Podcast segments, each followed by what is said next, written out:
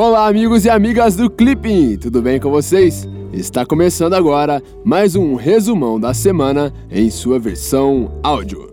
Se você é novo por aqui, deixa eu te explicar um pouquinho como que funciona. Toda semana você terá aqui todas as principais notícias do Brasil e do mundo em sua versão texto e também em sua versão áudio. Então é isso aí, sem mais enrolação, vamos para o resumão da semana.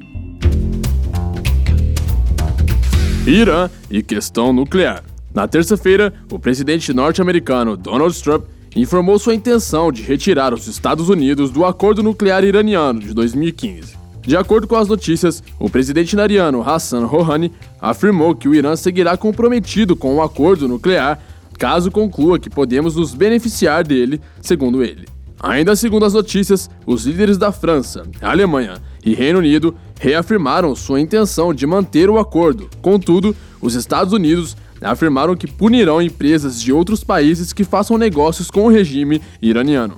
Ainda na terça-feira, o primeiro-ministro israelense Benjamin Netanyahu apoiou a decisão de Trump, pois o acordo teria apenas tornado o Irã um país mais agressivo, fato que se refletiria em todo o Oriente Médio. O exército israelense teria ativado seus sistemas de defesa nas colinas de Golã por conta de supostas atividades irregulares das forças iranianas na Síria. Segundo as notícias, mísseis israelenses teriam sido disparados na Síria contra um depósito de armas. Na quarta-feira, forças militares na Síria dispararam contra postos do exército de Israel nas colinas de Golã.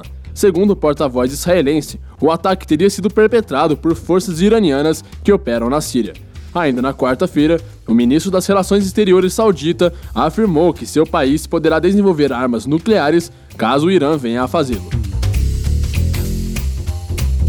Política externa brasileira. Na quinta-feira passada foi assinada entre Brasil e Suíça a Convenção para evitar a dupla tributação em relação aos tributos sobre a renda e prevenir a evasão e a elisão fiscais.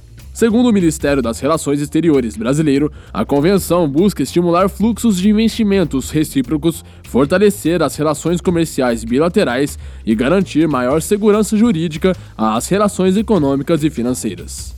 Na segunda-feira, o ministro das Relações Exteriores, Aloysio Nunes, iniciou viagem à Ásia, onde visitará sete países.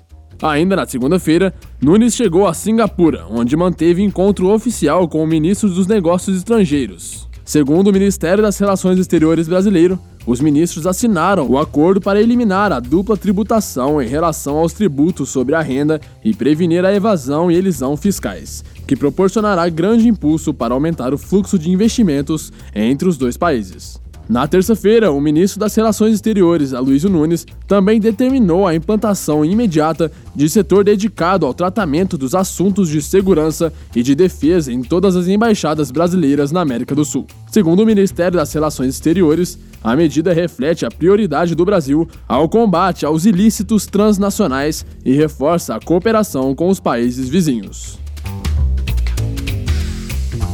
América Latina e Caribe. Na sexta-feira passada, o Banco Central da Argentina elevou a taxa de juros para 40% diante da valorização do dólar americano. Na quarta-feira, o presidente argentino Maurício Macri anunciou que solicitará assistência ao Fundo Monetário Internacional, o FMI, diante da nova desvalorização do peso argentino em relação ao dólar. Brasil no domingo, o Exército Brasileiro deu continuidade à Operação Acolhida, em conjunto com a Marinha, a Aeronáutica, a Prefeitura e o Governo do Estado de Roraima e o Alto Comissariado das Nações Unidas para Refugiados, o Acnur. Segundo as notícias, cerca de 820 imigrantes venezuelanos teriam sido encaminhados para abrigos temporários, além de 498 imigrantes distribuídos entre as cidades de São Paulo, Manaus e Cuiabá. Rússia. Na segunda-feira, Vladimir Putin tomou posse para o seu quarto mandato como presidente na Rússia. Segundo as notícias, Putin teria indicado novamente Dmitry Medvedev ao cargo de primeiro-ministro, posição que ocupa desde 2012. Oriente Médio. No domingo, ocorreram eleições legislativas no Líbano. Segundo a notícia, o resultado, que visava a escolha de 128 membros do parlamento, fortaleceu o Hezbollah, grupo considerado terrorista por alguns países, como os Estados Unidos.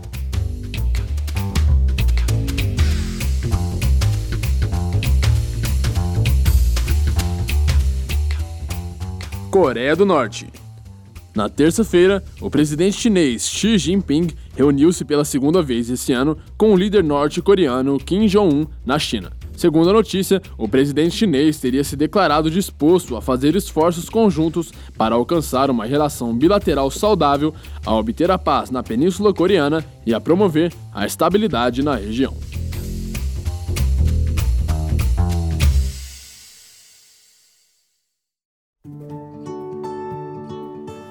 Então é isso aí.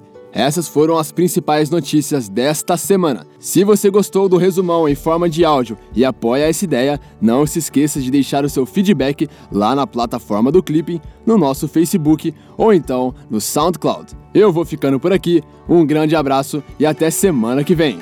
Tchau!